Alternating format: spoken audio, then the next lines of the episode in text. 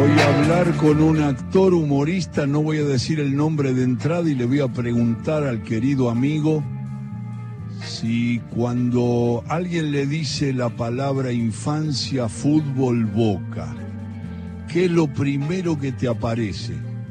¿Qué haces, nene?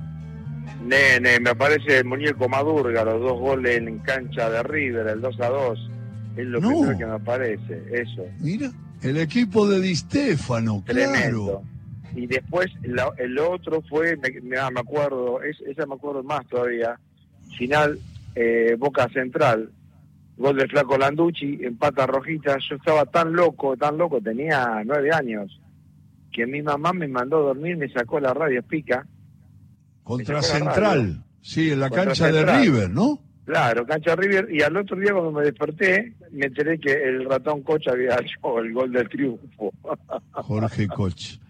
Señores, presento, lo tengo que presentar, sí, porque me da gusto decir que comparte un tramo de todo con afecto Larry de Clay. ¿Qué haces, loco? Dale, querido, si yo te digo de dónde vengo, hablas de la infancia y nada. Vengo, yo estoy saliendo de temporada, pero de Córdoba, pero como estoy trabajando además en, en, en Boca Juniors, en el departamento de Peñas, sabía, sabía. Interior, interior, entonces fui a la localidad de Devoto, en Córdoba, y estaba a, a- a tiro, digamos, de Ercilia, Santa Fe, que, que es el pueblo donde nació mi padre. Mi abuelo Ajá. era maestro rural, vos leíste un par de cuentos de fútbol que yo escribí, donde Así nombraba es. algunas Así cosas como es. el referí más justo del mundo, de mi nona Sí. Miseto. Y bueno, fui a conocer la, la- la escuela rural en Ambrosetti, perdido en el medio de la nada. La casa está derruida, pero la casa donde nació mi padre en el año 34, así que estoy movilizado con los afectos y encima me, me atendés vos por radio, así que imagínate qué Qué tal bueno.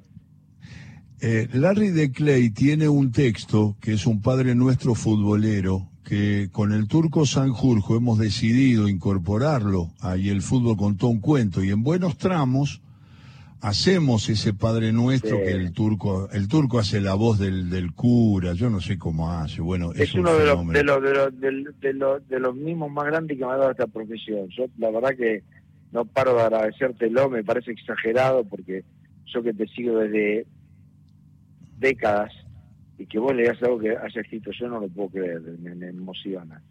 no pero además nos viene muy bien para decir que el fútbol se mete también en una iglesia. Se mete también en, en, en esa en ese rezo por por no perder el partido, por no tirar la ley del offside así obsesivamente. Eh, está muy original y siempre lo, la gente lo disfruta mucho cuando cuando Eh, hacemos eso, que es como una venganza a un muchacho que en Bahía Blanca nos dijo, a ver cuándo hablan algo de la religión y el fútbol. Entonces le tiramos el? Padre Nuestro futbolero y la gente se muere de risa porque la verdad lo disfruta y mucho. Así que te aparece el muñeco Madurga. El muñeco Maduro, Digo- que cuando lo conocí Sí. en el año 98, que Boca sale campeón en revista Gente hace una nota. Y yo voy y lo veo, y el y Muñeco me dice, eh, Larry, ¿cómo andás? Me saluda, y yo se me hace un nudo en la garganta, y no Qué podía articular palabra. Y viene Carla, me dice, ¿sabes quién es, no? Y yo me miro a Carla como diciendo, ¿vos estás loco? Claro, muñeco, que no puedo hablar de la emoción. Le di tantos abrazos, tantos besos que no te puedo, no te puedo contar. Es un maestro, además No, es un tipo de una humildad, de un equilibrio. Cuando te cuenta el fútbol que, y, y se siente igual reconocido, más allá del olvido de los medios, porque viste que los chicos de ahora lo que hacen mucho en tele, que qué sé yo, todo lo que referís al pasado es anticuado o antiguo, y la verdad que... Sí, pero vos fíjate que dicen, che, qué bien Pep Guardiola, qué número 5 que pisaba el área. Bueno, muchachos, acá teníamos al muñeco Madurga, ¿de qué estamos hablando? Sí, sí, todo vale. No, pero además, ¿sabes cuál es el concepto? Estoy charlando con Larry de Clay. Lo que vas a compartir. Yo digo, ya nos bancamos que no hablen de fútbol, sino que mezclen la farándula con el fútbol. Sí. Ya nos bancamos eso. Ahora, Sí. si yo hago referencia a un, a un hombre que está en el cuadro de honor del fútbol, lo haya visto o no lo haya visto, como comentaristas, y lo digo incluyendo a los chicos jóvenes que comentan y algunos muy bien, no lo hago desde el, desde la bronca de que tengan todos los lugares que tienen, porque me parece bien eso. Pero lo que no me parece bien es que discriminen a las personas que hacemos más referencia Como si un ellos ellos critican que yo haga referencias, pero yo tengo la obligación de saber quién era Pedernera o quién era Lazati. Si yo comento yo, a Agustín a Natalio Pesia no lo conocí, pero sé quién es. Pero cómo no vas a saber. Pero claro, como hincha pero no, no tenés la obligación que tenemos los comentaristas, porque yo tengo la obligación de saber quién era Pedernera. Pero me pasa con los actores, Ale. Yo vengo a hacer un, un, espectáculo que se llama un, Mágico Varieté, donde homenajeo a Marrone, Biondi, Adolfo Stray y Verdaguer, entre otros. Y hay actores que vos le decís, no tienen ni idea. Digo, muchachos, agarran YouTube. Tienen la suerte de agarrar YouTube. Tienen Google. Aquel, aquel, Nosotros no teníamos nada. Sí, aquel usted que sabe tanto que le decía a Satinelli. usted que sabe, tanto, Un homenaje a Verdaguer, maravilloso Verdaguer. Yo, yo tengo pocos tipos que, que, que, pueden contar los chistes como los contaba Verdaguer en esa síntesis y sobre todo una cosa que una vez te escuché elogiarle, que me pareció un gran análisis, en una nota que te hicieron, donde dijiste la pausa, eso cuando él hacía la pausa y después metía el tono con la con la boca un poco ladeada. La pausa era este para que entendiera el chiste, el espectador. Por ejemplo, decía, yo toda la mañana me levanto temprano y me afeito. Cada vez que me afeito por la mañana, rejuvenezco 20 años. Ahora mi mujer también quiere que me afeite por la noche. Claro. Vos lo agarraste, tardaste un segundo, pero a veces se hacen dos, tres segundos hasta que por ahí ¡Ah! ah lo, escuché, lo escuché. Aquel, aquel que decía que imitaba a un amigo que le dijo a las, no sé, nueve y cuarto estaba en, en Ezeiza y a las nueve pm estaba en Budapest. Sí. Y a la mañana llegaba a Budapest. Entonces dijo, bueno, para comprobar, fui, viajé y llegué a las nueve de la mañana a Budapest.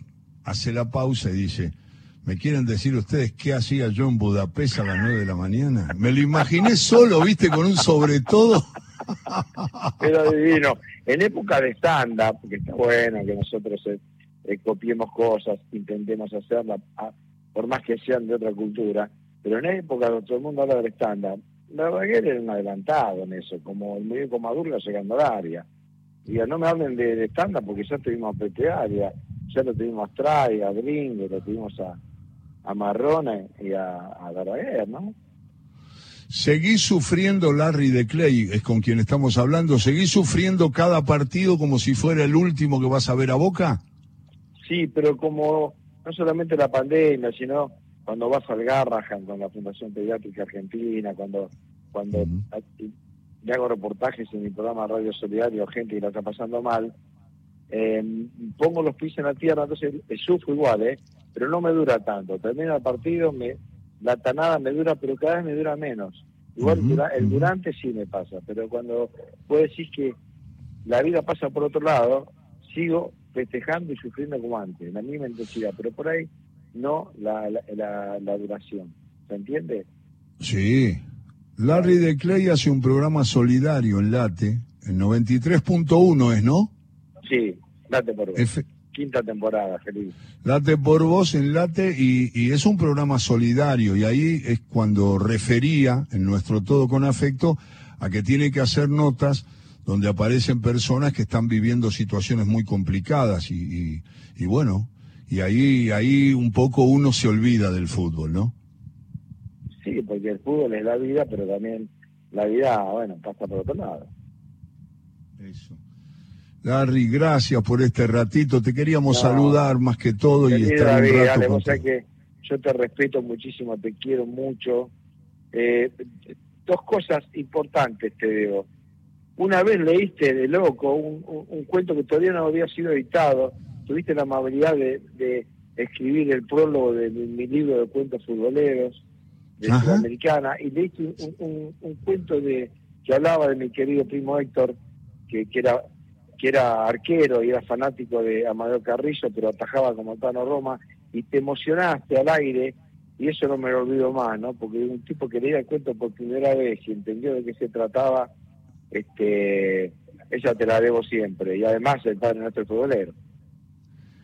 Che, querido, lindo. Sí, me acuerdo mucho del cuento. Sí, me conmovió porque arriesgué mucho. Te tuve confianza Y lo leí sin haberlo leído antes. Claro, y cuando habla de que pobrecito le cortaron las piernas por el cáncer que lo estaba matando ahí, claro, apareció la, emoción de Apo, ¿no? Pero era genial el Héctor, o sea que está, lo recuerdo, porque era igual al Tano Roma, igual, pero era tan fanático River, tenía un póster de Amadeo y atajaba. y lo peor de todo, que atajaba como el Tano, porque como era una bestia, le decían la ballena, el ballena atajaba, no podía atajar como Amadeo, porque para atajar como Amadeo o como Gatti, tenés que tener el cuerpo de un bailarín, de un artista. Y el Tano Roma y mi primo tenían el cuerpo de quién? De un luchador de titanes en el ring, ¿o no? Y claro. Y claro.